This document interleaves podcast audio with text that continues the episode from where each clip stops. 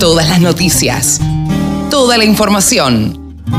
La radiodelcampo.com. Roddy McLean es uno de los eh, hijos de los grandes amigos periodistas agropecuarios que uno ha cosechado a lo largo de, del tiempo.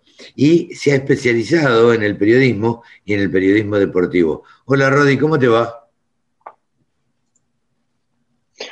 Carlos, ¿qué tal? ¿Cómo andás? Todo, todo muy bien, por suerte, ¿vos qué tal?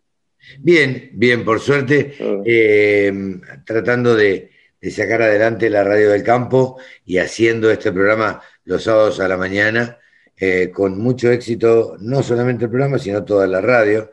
Y, te queríamos sumar un poco al, equipo, del hecho, por el hecho de que en el sector agropecuario, en el campo, en el interior, eh, bueno, como en todos lados, pega el deporte y son, están los hinchas de Boca, los hinchas de River, están los hinchas de Ford, están los hinchas de Chevrolet, eh, y están los hinchas de John Deere y Case y New Holland y tal otra marca y, demás, porque también se compite, no se compite, pero, pero también hay fanáticos en la maquinaria agrícola, este, donde los eh, productores tienen preferencias por, por algunas marcas, che.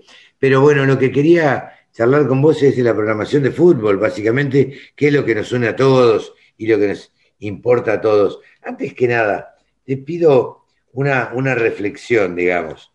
Eh, ¿Cómo ves este nuevo campeonato de fútbol, esta, este formato nuevo que se ha hecho y demás? ¿Cuál es tu opinión? Eh, mira, Carlos, respecto a este tema, yo, digamos, eh, estoy, no estoy muy de acuerdo con que se cambie el formato cada año, cada nuevo campeonato tenga un formato distinto. Yo, yo creo que habría que definir un, un formato que sea, eh, que dure en el tiempo, porque se, hay, ha pasado que hay años, hay tres, cuatro años que está el mismo formato y se, se sigue bien, pero después surge esto de cambio de presidente, eh, y todas estas movidas raras que, hace la AFA, que yo no estoy muy de acuerdo y a mí me parece que se tendría que tener un campeonato fijo como lo hay en, Europa, que hace 100 años tienen el mismo formato eh, y no, no, hay ni, no pasa ningún problema. No hay que explicarle al espectador 10 veces cómo es el campeonato porque tiene mil movidas eh, sobre el que es ganador acá, sobre el que pierde acá, entonces si pierde pasa este otro. No, para mí tendrían que ser los 22, 24 equipos que son ahora, una tabla, eh, compartidos una especie de liga, y todos contra todos, eh, ida y vuelta. Para mí no tendría que darle mucha, mucha más vuelta, eh, no tendría que ser tan complicado. Se complican más de lo que debería, creo yo, la, la AFA. ¿Cómo, cómo ves ahora los campeonatos que se están jugando? ¿Son parejos?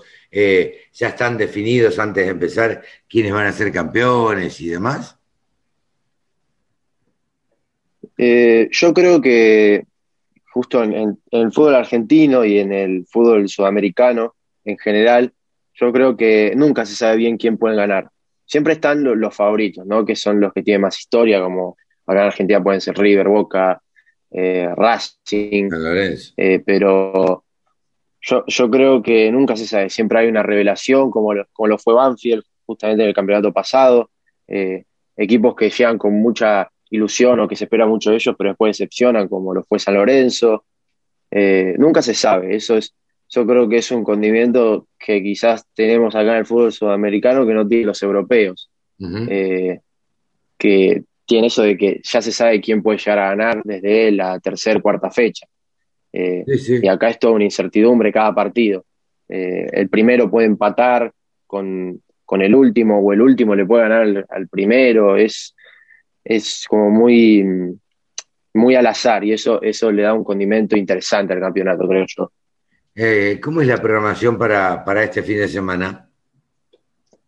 Y esta semana arrancamos justamente este viernes. Sí, sí, este viernes, como partida más importante, tenemos el enfrentamiento entre argentinos y Vélez Arfiel, nueve y media de la noche, es un partido interesante, que Vélez que viene, que viene en buena racha, ganó los dos primeros partidos, Argentinos que, bueno, viene la derrota ante Platense, pero va, a ser un partido interesante entre ambos equipos. Eh, el sábado vamos a tener a las 5 y 10 de la tarde, tenemos talleres contra Newell's Old Boys de Rosario, también un partido muy, muy, muy ajustado o que se espera mucho. Eh, a las 9 y media de la noche vamos a tener San Lorenzo y Central Córdoba. San Lorenzo que viene de perder eh, de visitante contra Colón y, bueno, espera, espera remontar. Claro, sí, no, no viene el mejor, el Davoe no está teniendo el mejor inicio, eh, pero bueno, va, va a dos partidos recién, así que hay que tenerle paciencia.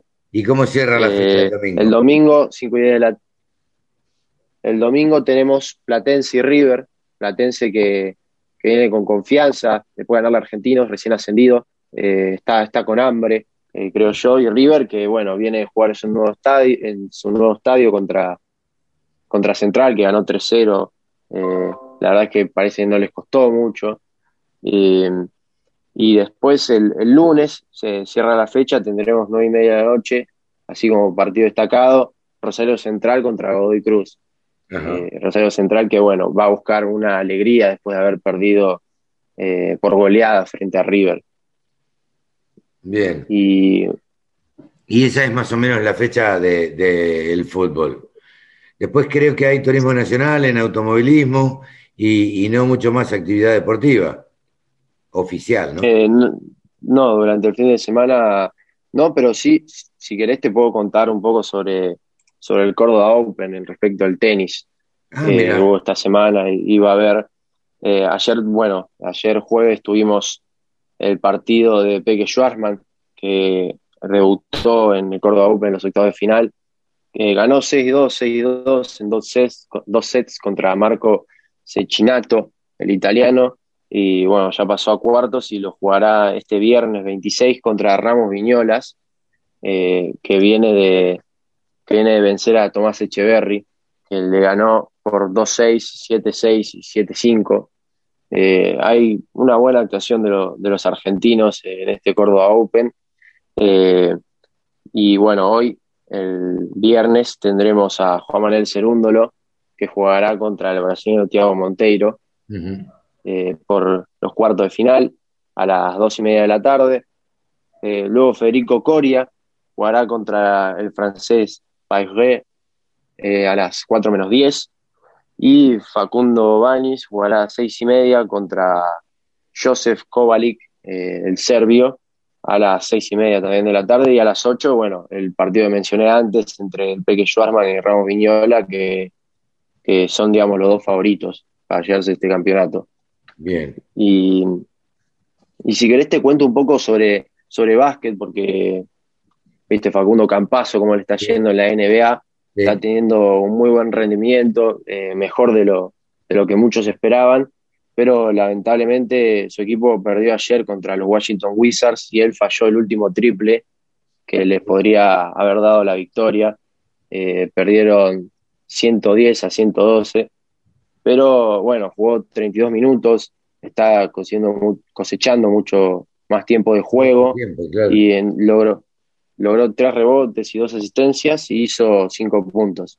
Y también, bueno, realizó dos bloqueos, a pesar de, no ser uno de los jugadores más altos, realiza bloqueos también. ¿Tenés una, si fuera poco. una idea, un análisis hecho vos de cómo afectó al deporte eh, todo este tema de la pandemia? Eh, de cómo afectó al deporte. Y yo, yo creo que depende, depende mucho del qué deporte. Obviamente, eh, para en todo lo económico, el estar mucho tiempo parado, eh, sí, sí, es jodido, pero yo creo que los deportistas en sí, eh, cuando se empezó a reanudar todo, toda la actividad, yo creo que, digamos, hubo una sobrecarga de, de, partidos, de entrenamientos, que eh, afectan al estado mental y al estado físico de, los deportistas, creo yo. Eh, en el tenis eh, se pudo ver así con cuando hicieron Roland Garros y se metieron todos los torneos juntos. eh, que bueno, eso genera fatiga en los jugadores. los futbolistas, bueno, que en los primeros partidos había más lesionados de los que podían llegar a tener en un año. digamos, quizás una, una sobrecarga importante, pero quizás en el fútbol, eh, por ejemplo, eh, el otro día estaba hablando esto con, un colega también, que eh, quizás en el tema de los precios, viste, en el fútbol está esto de que estaba antes de la pandemia de que se compraba jugadores por 100 millones, que quizás nadie los conocía, pero pagan 100 millones de, euros, de dólares por, por ese jugador. Y quizá la pandemia lo que permitió es que ahora, al, haber menos dinero, menos ingresos, eh, se empiecen a pagar precios más razonables por los jugadores y eso es un punto positivo que le veo yo. Pero evidentemente son más los puntos negativos que positivos. ¿Tenés una opinión formada sobre el caso Messi? Sobre el caso Messi. digo. Sí, eh, Sí, todo lo que fue el escándalo de cuando anunció su salida por el Burofax. Eh, eso es un tema bastante complicado, ¿no? De, si se tiene que ir o no. Yo creo que lo, termina decidiendo él, eh, pero por cómo está yendo la temporada, no veo con buenos, eh, no veo, no le veo posibilidades de que, de que se quede. además de que, bueno, eh, cobra un salario importante, eh, representa 8% de los gastos del club. No eh, tanto. Dijo Laporta, que es uno de los candidatos, el candidato más favorable a quedarse con la presidencia del Barcelona después de, que haya dimitido Bartomeu. Pero creo que, que, por lo menos por lo que estoy viendo, no creo que, se quede, pero nunca se sabe. Él dijo que lo iba a decidir a final de temporada. Eh, ¿Y cuál es tu, presentimiento? ¿Se queda o se va? Y, en todo para mí, para mí, eh, tendría que irse. Eh, por muchas cosas. primero porque el Barcelona puede llegar a tener un proyecto, pero es, un proyecto sí o sí a largo plazo. Y Messi no tiene 22 años, Messi tiene 33. Messi tiene 33 años, le quedan, eh, por más buen estado físico que pueda tener, le quedan pocos años y él necesita ganar. Él quiere ganar, eso es, evidente. Eh, y yo, yo creo que debería irse y, y además para demostrar también al mundo del fútbol que puede ser buen jugador en otra liga. Eh, yo creo que no, no, no necesariamente creo que sea determinante para la carrera de un jugador, pero eh, sí les deja, les marca a otros jugadores, a otros entrenadores de que en otra liga puede ser competitivo, que es algo que muchas veces se le ha criticado.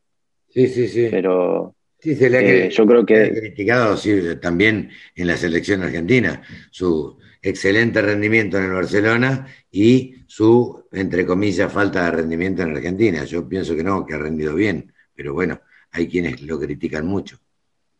Sí, por eso. Y justa, justamente ahora pasa lo contrario, ¿no? El Barcelona le está, no le está yendo del todo bien, pero en la Argentina se ve, por lo menos yo veo un proyecto sólido, jugadores buenos que están dispuestos a, dejar todo y que son buenos además. Eh, Scaloni me parece que es muy serio como, como técnico y con el proyecto. Eh, así que creo que justo hoy en día está pasando el caso contrario a lo que pasaba antes. Seguro. Rodi, la verdad es que te agradezco muchísimo esta, esta charla con la Radio del Campo. Esperamos tenerte todos los sábados eh, por la mañana y, poder, bueno, que nos des un panorama general de, lo que está haciendo el, deporte en la Argentina y un poco en el mundo, salpicado un poco. Sabemos que vos tenés buena data, buena información y, y con eso es lo que queremos contar acá en la Radio del Campo y en Nuevos Vientos en el Campo. Carlos, eh, muchas gracias a vos por la oportunidad y, bueno, espero que sea así, espero que me sigan escuchando todos los sábados. La radio es algo que disfruto mucho eh, y bueno, te agradezco la, oportunidad, insisto. Ya vendrán tiempos mejores donde podamos trabajar desde un estudio, Ahora les cuento a la gente que estamos trabajando por Zoom, pero bueno, eh, es la radio que nos toca hoy en día. Este, ya vendrán tiempos en que, en que nos juntemos todos alrededor de, un mate eh, en un estudio y podamos tomar mate tranquilo, aunque sea cada uno con su mate, ¿no? Rodi, un gran abrazo, muchas gracias. Un abrazo para vos, Carlos. Gracias. Nos vemos. La Radio del Campo. La mejor información del agro con la mejor música las 24 horas.